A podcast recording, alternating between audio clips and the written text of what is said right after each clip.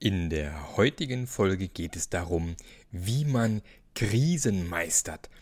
Und dazu habe ich den Sebastian Wächter eingeladen, der durch eine ganz besondere Krise gehen musste und uns erzählt, wie er das geschafft hat. Bis gleich.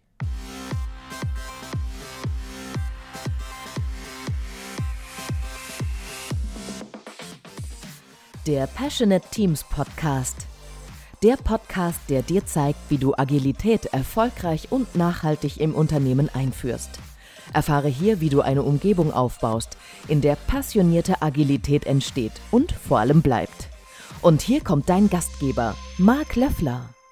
Herzlich willkommen zu einer neuen Episode vom Passionate Agile Teams Podcast. Und ich bin froh, heute wieder mal ein nicht allein hier sitzen zu müssen und mir selber Sachen aus den Fingern zu saugen, sondern ich habe heute wieder einen Interviewgast mit dabei, und zwar den lieben Sebastian. Und ähm, der Sebastian wird sich ganz kurz vorstellen, erzählen, wer er ist, warum er hier ist und was er so treibt. Sebastian, leg mal los. Grüß dich, Marc. Hi, danke, dass ich dabei sein darf bei deinem Podcast. Ja, mein Name ist Sebastian Wächter. Ich bin Redner und Coach und inzwischen auch Autor und ähm, bin in den Top 100 bei Speakers Excellence. Mein Thema ist Umgang mit Veränderung. Und ja, warum das mein Thema ist, darauf werden wir wohl noch zu sprechen kommen.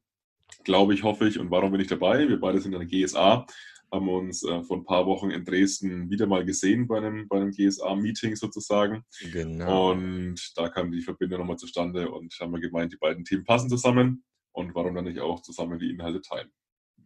Perfekt. Dann kommen wir genau zu der, zu der naheliegenden Frage. Ja, warum ist das Thema Veränderung zu deinem Thema geworden? Ja, deine Zuhörer sehen es nicht, aber nee. ähm, es ist recht offensichtlich, warum es mein Thema geworden ist. Ähm, Im Alter von 18 Jahren ähm, war ich mit meinem Bruder wandern. Ähm, wir hatten, das war ein Dezembertag, ein echt schöner Dezembertag. Und so Wandern war unser Geschwisterding sozusagen. Und auf halber Strecke war dann ein Bach zu überqueren. Wir, sind, wir mussten beide drüber springen. Mein Bruder ist drüber gesprungen. Äh, war kein Problem, alles locker. Danach war ich dran. Wolle drüber springen, angestürzt und habe mir da dann beim Aufprall äh, mein Genick gebrochen. Das heißt, ich bin querschnittsgelähmt. Ich habe einen hohen Querschnitt, einen Halswirbelquerschnitt. Und ja, das war die radikale Veränderung in meinem Leben die für mich natürlich alles auf den Kopf gestellt hat. Und inzwischen ist das Ganze über zwölf Jahre her. Ich habe die Situation, glaube ich, äh, gut gemeistert sozusagen, stehe inzwischen oder rolle inzwischen voll im Leben, sitze voll im Leben. und äh, deswegen ist es auch mein Thema geworden. Also ich habe dann auch studiert, äh, Wirtschaftsmathematik studiert, ähm, war jetzt äh, jahrelang Aktienanalyst. Das heißt, ich kenne die Unternehmensseite auch sehr gut. Und in Verbindung mit meinem Mentalcoach-Ausbildung, mit meiner Rednerausbildung, habe ich jetzt so ein schönes Portfolio, wo ich Unternehmen doch eine andere Sichtweise, eine neue Sichtweise auf das doch sehr leidige und etwas ausgetretene Thema Change geben darf. Okay. Gehen wir nochmal ganz zurück zum, zum Sprung über den Fluss. Was ist denn, was, was, an was kannst du dich als nächstes erinnern, nachdem du da gestürzt bist? Also erinnern kann ich mich an alles. Ich war immer da, immer bei Bewusstsein. Okay. Das heißt, du schlägst dann mit dem Kopf auf und dann ist, ja, es hört sich sehr klischeehaft an, aber dann wird es hell um einen, es wird warm um einen. Es ist so eine, wirklich so eine Nahtoderfahrung tatsächlich, äh, bin ich der Ansicht, oder deckt sich sehr gut mit Leuten, die es so beschreiben. So ein warmes Kribbeln äh, in deinem Körper macht sich breit. Also es ist, es ist eine, ein sehr, sehr angenehmes Gefühl tatsächlich. Man mhm. fühlt sich sehr geborgen. Und dann darf man dieses Gefühl erstmal ein bisschen genießen, bis dann wieder die Realität eintritt. So nach 10, 15, 20 Minuten bauen sich diese Hormone wieder ab sozusagen. Und dann kommt äh, auch der, das, was viele erwarten, nämlich äh, Schmerz und, äh, und ja, das entsprechende, was dann auch folgt. Das heißt, du bist dann dort gelegen, dein Bruder hat dann Hilfe besorgt oder wie, wie ist das dann Genau, ähm, es war ja auch ein Dezembertag, das, das heißt, es war sehr kalt. Ich äh, Mhm. Das war die zweite Problematik. Wir waren da irgendwo im Nirgendwo und ich konnte mich nicht mehr bewegen, war im kalten Wasser gelegen. Zum Glück hatten wir Empfang tatsächlich. Ähm, das heißt, mein Bruder hat erstmal einen Notarzt informiert und dann einen Freund von ihm angerufen, der Notarzt ist, was wir denn jetzt noch so schnell, Glück, ja. so schnell machen können, äh, bis der Notarzt da ist, weil das hat dann doch nochmal eine Stunde so gedauert, bis er da war, wo wir waren. Und dann hat er mich aus vorsichtig aus dem Wasser gezogen, guckt, dass die Halswirbelsäule stabil ist und dann, ja, dann liegst du da und äh, die Körpertemperatur sinkt mhm. sukzessive und bis der Notarzt dann da war, war es ja auch nur noch so bei 30 Grad ungefähr. Also es war auch da äh, nochmal eine enge Kiste. Das heißt, ähm, allein wäre es wahrscheinlich nicht gut ausgegangen. Mhm. Aber, aber hatte Glück sozusagen, dass wir so zweit waren. Mhm. Okay. Und dann ging es quasi in, äh, in die Klinik, wahrscheinlich mit dem Hubschrauber nehme ich an oder mit, mit dem Krankenwagen? Erst, erstmal mit dem Krankenwagen. Ähm, das, das, nee, mit dem Krankenwagen ging es nach Schweinfurt damals, also ich mhm. komme aus dem Frankenland und wurde dann auch, also schnell CT, gucken, was ist los und dann gleich Not-OP und mhm. das ganze Tohu Wabohu sozusagen. Ab wann war klar, dass du querschnittsgelähmt bist? Ab wann, oder ab wann war es dir klar? Ab wann kam die Erkenntnis? Tatsächlich war es mir schon bei dem Sturz klar. Als ich aufgeschlagen bin, ähm, konnte ich mich jetzt sofort nicht mehr bewegen. Und ähm, ich hatte zwei Jahre zuvor, in einem recht frühen Alter, mit 16 Jahren, schon mal einen Bandscheibenvorfall, einen recht äh, mhm. schweren. Das heißt, äh, ich kannte mich mit der Neurologie so ein bisschen aus, schon mhm. dadurch bedingt. Und da war mir dann schon beim Aufprall klar, okay, nee, das war jetzt nichts. Das äh, ist wohl eine Querschnittslähmung und das, ja, mit, der, mit, mit dem Mut der Verzweiflung hofft man, glaubt man, wenn man jetzt noch Sachen noch schnell versucht zu bewegen, kommt es wieder zurück. Aber es war also im Innern wusste ich schon, das war jetzt nicht gut. Das war nicht gut, okay. Und wie war dann so die, sagen wir dann, dann liegst du irgendwann im Krankenhaus nach der, nach der OP. Wie war so die, die erste Reaktion von dir oder wo die Erkenntnis so durchgesickert ist? Das ist jetzt wirklich so. Das wird erstmal auch, also wird so bleiben. Also die Wahrscheinlichkeit, das rückgängig zu machen, ist irgendwie bei Null. Wie reagiert man auf sowas? Naja, also am Anfang, ähm, dann wacht man erstmal wieder auf aus der Narkose. Dann ist erstmal noch mal so eine Situation, wo man denkt, okay, das war vielleicht doch nur ein Traum bis man dann versucht, sich zu bewegen und es geht halt nicht. Und das ist dann mhm. schon erstmal sehr beklemmend auf jeden Fall. Ähm, Wenn es dann nochmal zum zweiten Mal, sage ich mal, real wird nach der Narkose. Mhm. Und dann bei einer Querschnittslähmung ist es tatsächlich so, dass man sechs bis acht Wochen hm, die Wahrscheinlichkeit, die Möglichkeit besteht oder auch zum Teil auch recht hoch ist, ja ein Trauma im, im, im Nacken sozusagen, ähm, einen Bluterguss schlichtweg. Mhm. Und da gibt es schon die Möglichkeit, dass äh, eventuell das Rückenmark nicht durchtrennt ist, sondern dass der Bluterguss auf den Rückenmark drückt. Mhm. Ähm, das heißt, die Möglichkeit besteht, wenn der Bluterguss zurückgeht, dass Funktionen zurückkommen. Das war zum Teil schon so, ähm, allerdings äh, bei mir nur im recht geringen Ausmaß. Mhm.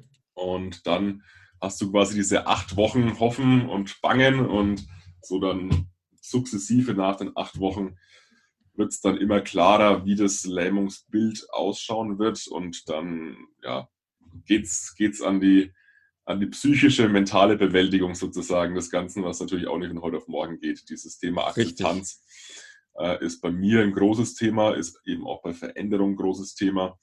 Und die Akzeptanz ist an meinem Beispiel sehr, sehr schön zu beschreiben und äh, dauert. Mhm. Wie lange hat es denn gedauert bei dir mit der Akzeptanz? Ja, ich unterteile es dann so ein bisschen. Ne? Also das eine ist erstmal zu wissen, okay, es ist jetzt gerade, wie es ist ähm, und ich mache jetzt erstmal was, dass es besser wird. Mhm. Ich versuche, was zu machen.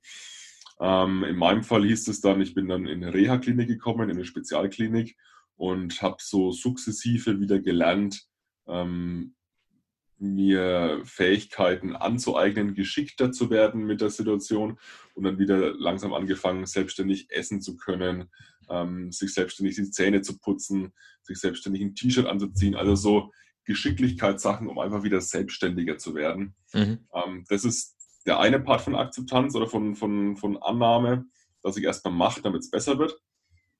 Das ging bei mir recht schnell, weil ich auch ein, ja, ein sportlichen Ehrgeiz, äh, sage ich mal, habe. Ich war schon immer sehr sportlich mhm. und hab das hat mir da in, dem, in der Situation doch geholfen. Das, das, das Zweite von der Akzeptanz ist dann auch wirklich zu sagen, ich bin zufrieden, so wie es ist. Mhm. Ich äh, akzeptiere die Situation, wie sie ist. Ich kann sie nicht mehr ändern und dann auch wieder glücklich in Anführungszeichen und zufrieden zu sein. Und das hat bei mir sehr lange gedauert. Also da mhm. sprechen wir dann von, von Jahren, von mhm. drei, vier, fünf Jahren, wo mhm. ich dann irgendwann sage, okay, ähm, ich bin jetzt querschnittsgelähmt und das ist auch in Ordnung so. Mhm. Genau. Das heißt ja zumindest die, sag mal, Anführungsstrichen das Glück gehabt, dass deine, dass deine Arme mehr oder weniger noch funktionieren, ne? Ja, aber auch die sind betroffen. Also meine Hände gehen ja, gar nicht mehr, meine Finger, äh, meine, meine Hände gehen gar nicht mehr, meine Arme sind auch nur ein paar Muskeln da. Also ein sehr, mhm. sehr wichtiger Muskel, der Trizeps, der den Arm streckt, ist mhm. nicht mehr da, leider. Ähm, und ja, es ist, es ist vielleicht für die Zuhörer so 95 Prozent von meiner Muskelmasse sind gelähmt tatsächlich. Also. Mhm. Ja, ist schon ziemlich, ziemlich heftige Situation. Und ähm, jetzt hast du ja tatsächlich ein Buch zu dem Thema geschrieben, was jetzt auch hier im Mai erscheint oder erschienen genau. ist. Ähm, da mal meine erste Frage, die ich immer sehr gerne stelle. Ähm, hast du Bock, zwei, drei Bücher irgendwie so zu verlosen äh, in dieser podcast -Episode? Ja, das können wir machen. Ähm, sehr schön. Dann nehmen wir doch, nehmen wir doch äh, zwei, nehmen wir mal drei Bücher. Ähm, die Leute sollen, wie wollen wir es machen? Sollen sie dich kontaktieren, sollen sie mich kontaktieren? Wie wollen wir es machen? Genau, wir machen es einfach so, dass die ähm, die, die lieben Zuhörer, die es noch nicht gemacht haben, einfach auf iTunes mir ein, ein nettes Feedback hinterlassen für den Podcast mit fünf mhm. Sternchen und so weiter und mir einen kurzen Screenshot schicken. Und ähm, dann losen wir aus, wer ein Büchlein von dir bekommt. Natürlich signiert. Und, ähm, aber wie heißt das Buch eigentlich? Das Buch heißt Change Mindset, Veränderungsprozesse mhm. ins Rollen bringen. Okay. Und ähm, wie ist es aufgebaut? Was sind die Inhalte von dem Buch? Um was, um, um was es geht, ist irgendwie mehr oder weniger klar, aber ähm, was ist so deine, deine Quintessenz eigentlich ähm, zum Thema Change? Ich meine, du bist ja durch viel Change gegangen jetzt. Und ähm, wie geht man damit um? Was ist deine Quintessenz? Welche Schritte hat man da zu gehen? Ja, also ich gehe durch das Buch ähnlich wie in meinen Keynotes auch. Ähm, ich gehe immer den Schritt, äh, was war meine eigene Situation? Was, war das, was ist das Problem? Mhm. Wie war meine eigene Situation? Wie habe ich es gelöst für mich als Person, Sebastian? Mhm. Und was bedeutet das wiederum für die Problematik im Unternehmen? Mhm. Das ist immer so ein Dreiklang. Ähm, und so ist das Buch eben ähnlich zu meiner Keynote auch aufgebaut. Das heißt, ich gehe durch meinen eigenen Veränderungsprozess, gehe die mhm. Schritte peu à peu durch und übertrage es dann jeweils immer auf den Unternehmenskontext, ähm, auf Führungskräfte, auf Mitarbeiter und ähm, mach's dadurch halt schön anschaulich. Das ist auch immer die, die, die, das Feedback, was ich von den Keynotes bekomme, dass eben diese zum Teil auch äh, emotional rüberkommen, logischerweise, und dadurch die Leute sich doch damit besser identifizieren und offener für die Inhalte sind. Mhm. Ähm, was ist die Quintessenz? Ähm, ich glaube, ich bin der Meinung, dass Change, dass Veränderung viel, viel mehr mit der inneren Einstellung zu tun hat, als mit den wirklichen Prozessen und dem Change Management sozusagen. Mhm. Also ich bin der Meinung, dass wenn jemand den Veränderung, die Veränderung von sich aus möchte, dass er dann auch Mittel und Wege findet. Mhm. Soll es nicht heißen, dass, das, dass diese Change Management Tools, die ja vor allem aus dem Prozess- oder Projektmanagement abgeleitet wurden, nicht ihre Berechtigung haben, aber ich glaube nicht, dass das die entscheidende, das Entscheidende ist, sondern wenn ich die Wahl habe, ich bereite jemanden perfekt in den Prozessen vor und lasse ihn mental, emotional zurück und die Wahl habe, ihn mit seinem Mindset entsprechend auf die Veränderung zu, vorzubereiten und ihm dafür nicht die Prozesse und die Tools an die Hand zu geben, dann würde ich mich immer für das Mindset entscheiden, weil ich mhm. glaube, dass derjenige, der das richtige Mindset hat für die Veränderung, sich dann die, die, die Sachen holt und aneignet. Genau. Also bin ich auch ganz bei dir. Ich habe es auch gestern äh, wieder, wieder auf LinkedIn gehabt zu dem Thema, ähm, wo einer gemeint hat, er lässt sich nicht gern verändern. Da habe ich gesagt, äh, es kann dich auch keiner verändern. Du äh, nee. veränderst dich immer von selbst. Du kannst aller, aller ähm, was du halt machen kannst, du kannst eine Umgebung schaffen, die dich dazu inspiriert, dich zu verändern, oder halt, ähm, du hast vielleicht, gibt vielleicht Personen oder keine Ahnung was, die dich dazu inspirieren, dich zu verändern. Aber im Endeffekt gibt es halt niemanden, der von außen kommen kann und dich verändern kann. Das funktioniert nicht. Und deswegen äh, bin ich ja voll bei dir, wenn du sagst, es muss dieses Mindset da sein, dieses Veränderungsmindset, dass man da im Prinzip erstmal selber das überhaupt wollen muss, bevor die Veränderung überhaupt gut gelingen kann. Und dann muss kann natürlich Offenheit da, sein. Ne? Es muss jemand ja, offen genau. sein für die Veränderung. Richtig. Muss jetzt nicht jemand schon, schon alles mitbringen, aber zumindest diese initiale, diese initiale Zündung muss schon ein bisschen da sein. Und ich glaube, das das vernachlässigen viele, viele Führungskräfte, weil sie so der Meinung sind, wir sind jetzt hier auf der Arbeit und die Leute müssen jetzt halt und die Leute müssen nicht. nee, die müssen, also scheiße müssen sie. Und das, das Thema ist, ähm, warum man auch gerne auf diese Tools zurückgeht, was sich Kotter und wie sie alle heißen, die da mhm. mit, mit, ihren tollen Tools, die es gibt, die auch alle sicherlich, wie du sagst, ihre Berechtigung haben. Ähm, die sind natürlich relativ, wie soll ich sagen, die sind halt gut beschrieben. Man, man, weiß genau, wie man Schritt für Schritt vorgeht. Und jetzt hast du aber diesen Menschen vor dir sitzen und dann auch noch, jeder ist anders, jeder tickt anders, jeder hat andere Erfahrungen, andere Dinge, die ihn antreiben. Und da gibt's halt nicht dieses Handbuch äh, Mensch, wo ich hier den Sebastian nachschlagen kann. Und auf Seite 374 steht drin, wenn ich beim Sebastian den Knopf drücke, dann springt er so. Ähm, das gibt's natürlich nicht. Und deswegen versucht man immer, äh, dem auszuweichen, weil das halt viel, viel schwieriger, komplexer ist.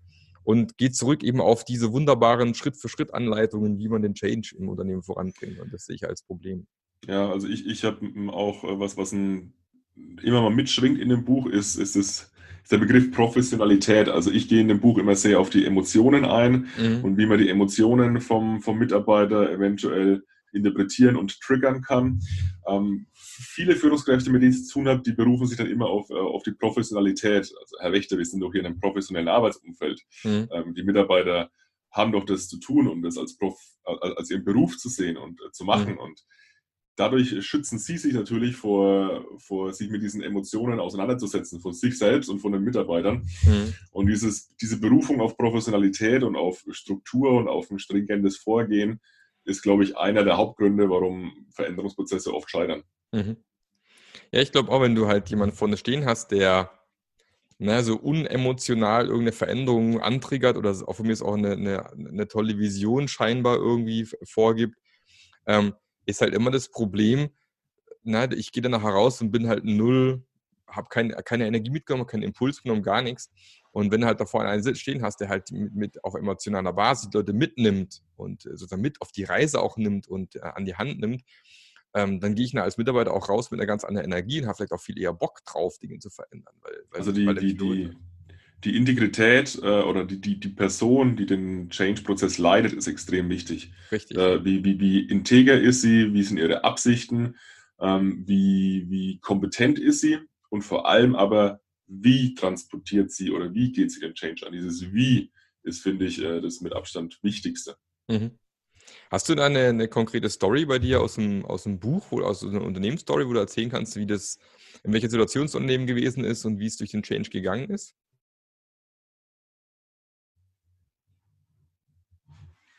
Jetzt warst du kurz äh, mit dem Ton weg. Äh, ich glaube, es ging um, um, um, das, um das Wie. Genau, es ging um, ob du, eine, ob du ein konkretes Beispiel eines Unternehmens hast, was mal durch dieses, äh, durch dieses Ding durchgelaufen ist. Also was war deren Problem vielleicht, wenn man das anonymisieren kann und äh, wie sind die da durchgelaufen? Ähm, lass mich mal überlegen. Ich habe äh, natürlich äh, für, je, für jede Thematik immer eine, eine konkrete Unternehmensstory immer im Buch beschrieben.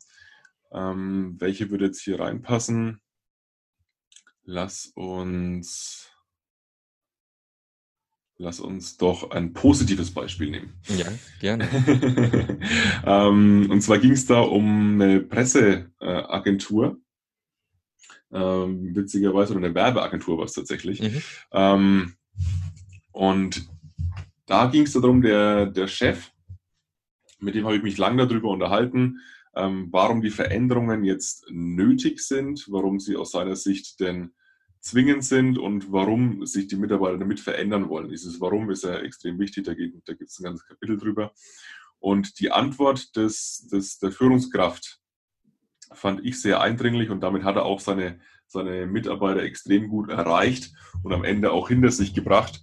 Er hat gesagt, Herr Wächter, wenn wir jetzt in unserem Unternehmen nichts ändern, dann können wir überhaupt nicht mehr die Leistung bringen oder das für unsere Mitarbeiter, für unsere Kunden leisten, um sie äh, nach außen darzustellen, um, um, um ihnen Mehrwert zu geben. Also wir haben sozusagen gar keine Daseinsberechtigung mehr ohne die Veränderung, mhm. wenn die Prozesse weiter so bestehen, wie sie bestehen.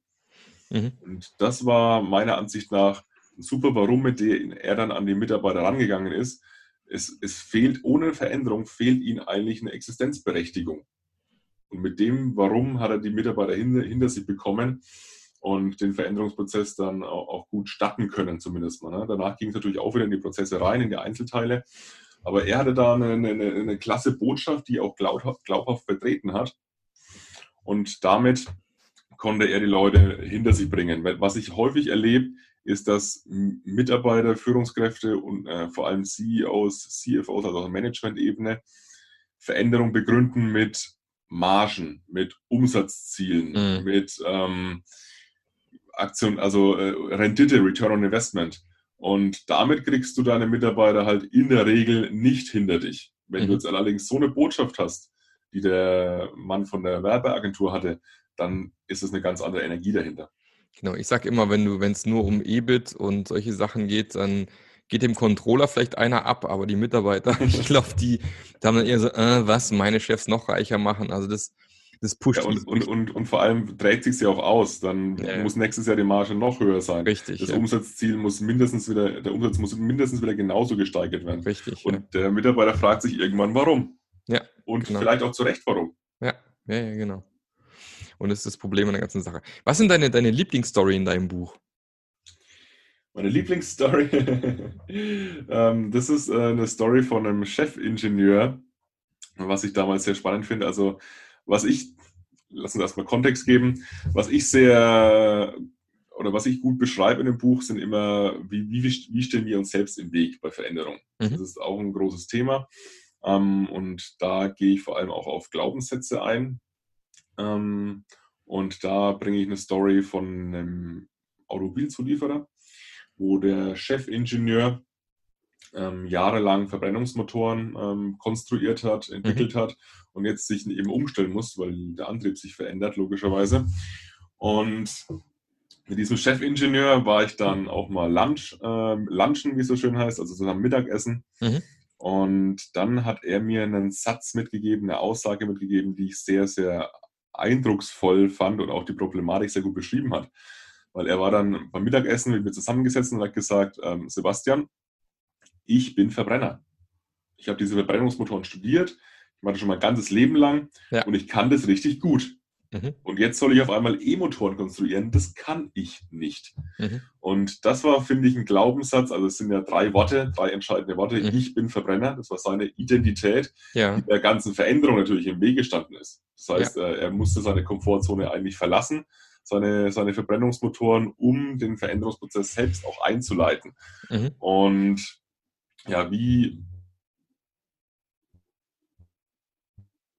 wir es ähm, können deine Zuhörer gerne nachlesen. Ha, das ist ein richtiger Cliffhanger jetzt hier. Genau. Deswegen umso, um, umso mehr äh, ist es jetzt wichtig, meinen Podcast weiter gut zu bewerten, weil was man gerade, genau, jetzt gehen, machen wir den kleinen Schwenk. Wir nehmen jetzt aktuell im, im, im Anfang April auf. Äh, wir spielen es zwar erst im Mai aus, aber wir, wir sind gerade mitten in der Corona-Krise, wo du, der jetzt gerade zuhört, vielleicht denkt, ach, da sind wir ja jetzt schon durch, alles ist gut. Äh, wenn das so ist, dann freue ich mich. Wenn das so ist, dann freuen wir uns sehr. Aktuell sind wir aber noch hier schön in, in nicht in Quarantäne, aber schön zu Hause und dürfen äh, zu zweit maximal das Haus verlassen.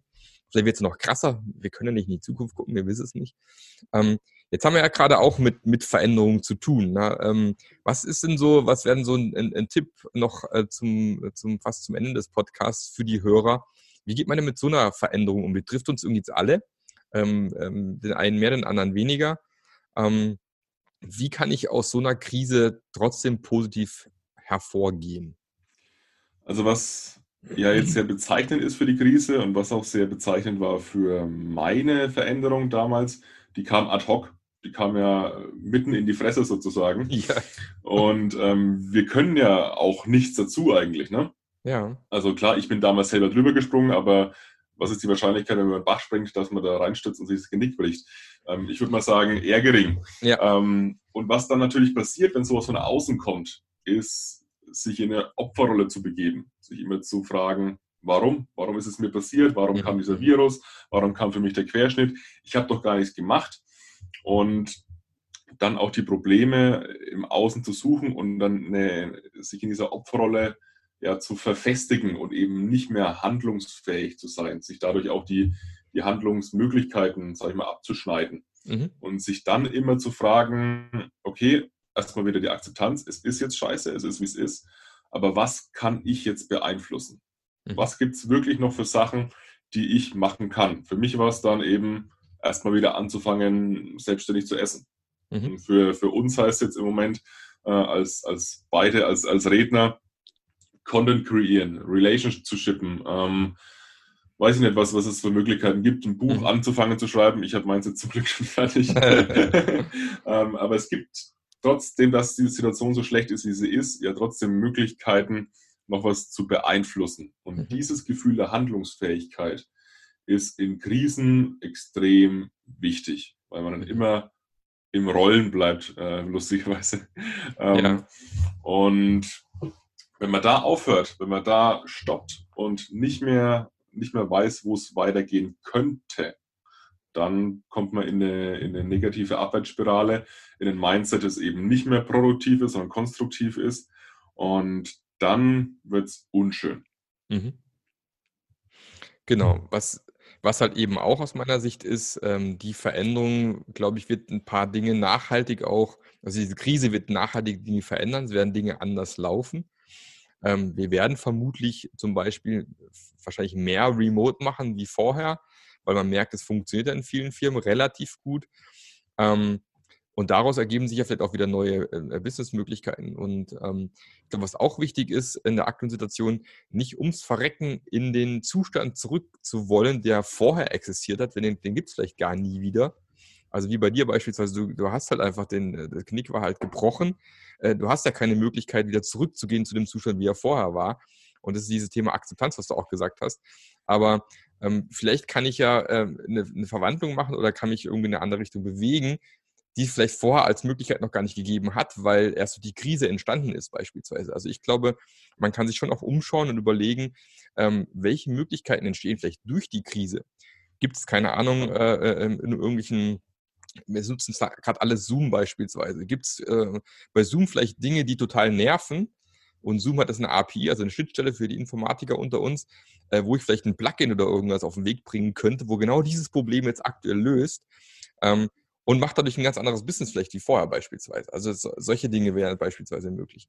Und sich da eben anzuschauen, was hat sich verändert und was kann dadurch für mich für neue Möglichkeiten entstehen. Ne? Ja, das ist es, das ist auch ein Punkt, der, den, den ich immer beschreibe, der für mich auch extrem wichtig ist, ist letztlich geht es ja um das Thema Fokus jetzt in mhm. der Situation. Also das heißt, worauf lege ich jetzt gerade meinen Fokus in der Krise? Gucke ich nur auf das, was jetzt schlecht läuft, was mir weggebrochen ist, oder habe ich vielleicht auch einen Blick für die Möglichkeiten mit dann eher sogar mit, eine, mit einer positiven Attitüde daran. Also mir lässt sich schön plakativ sagen, konzentriere ich mich auf die 5% Muskeln, die funktionieren, oder konzentriere ich mich auf die 95 Prozent, die nicht mehr funktionieren. Mhm, genau. Das entscheidet extrem, ob ich handlungsfähig bin, ob ich glücklich bin, ob ich wieder was erreiche. Und genauso ist es jetzt. Ähm, wir, wir können uns auf die Sachen konzentrieren, die weggebrochen sind, oder wir können uns auf die Sachen konzentrieren, die eventuell daraus entstehen. Und manche Leute gehen extrem kreativ mit der Situation jetzt um. Und letztlich werden das auch die Profiteure der ganzen Sache sein. Genau. Super, das waren schöne Schlussworte. Ähm, vielen Dank, dass du dabei warst, Sebastian. Sehr gerne. Ähm, wenn ihr Sebastian ähm, kontaktieren wollt oder sagt, hey, das ist genau so, so ein Typ brauche ich, genau so ein Coaching brauche ich jetzt aktuell in meiner Situation, weil du vielleicht, vielleicht in ähnlichen Situationen, in ähnlichen Lebenskrisen steckst oder weil du im Unternehmen äh, vielleicht irgendwie ein Stück weiterkommen willst, weil ihr gerade in der Krise steckt oder auf Wegveränderungen geht, dann ähm, pack mal die ganzen Kontaktdaten von dir, Sebastian, auch in die Show Notes rein. Ja. Nochmal reinschauen. Wir werden das Buch verlinken. Ähm, wie gesagt, alle, die äh, netten Kommentare, nette Bewertungen äh, auf iTunes oder Spotify schreiben und mir einen Screenshot schicken an mark.marklöffler.eu, ähm, nehmen in der Verlosung teil. Dann gibt es das Buch auch so nochmal. Und, ähm, aber Marc, dann musst du äh, die, die, die Spende übernehmen. Weil wir haben äh, mit dem Buch wird eine Spendenaktion übernommen oder mhm. verknüpft. Das heißt, pro, pro Exemplar gehen zwei Euro an die Wings for Life Stiftung. Ähm, okay. Das heißt, die ist für die Rückenmarksforschung zuständig. Mhm. Dann stelle ich die drei Exemplare kostenlos zur Verfügung und du spendest dann aber bitte sechs Euro an die Wings for Life Stiftung. Das kriege ich gerade so hin. Das kriegen, wir. hin. Okay, gewonnen, so machen wir das. Dann so vielen Dank, Sebastian. Ich wünsche dir noch eine fantastische Woche und dann äh, bis zum nächsten Mal. Bis dahin. Ciao, ciao. Jo, Bleib ciao. gesund. Der Podcast hat dir gefallen? Dann sorge auch du für eine agilere Welt und unterstütze diesen Podcast mit deiner 5-Sterne-Bewertung auf iTunes. Und für mehr Informationen besuche www.marklöffler.eu. Bis zum nächsten Mal.